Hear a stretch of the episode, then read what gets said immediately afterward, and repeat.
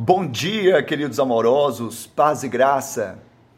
Não deixemos de reunir-nos como igreja, segundo o costume de alguns, mas procuremos encorajar-nos uns aos outros. Ainda mais quando vocês veem que o dia se aproxima. Hebreus 10, 25. Os cristãos do primeiro século passaram por crises e alguns deixaram de congregar.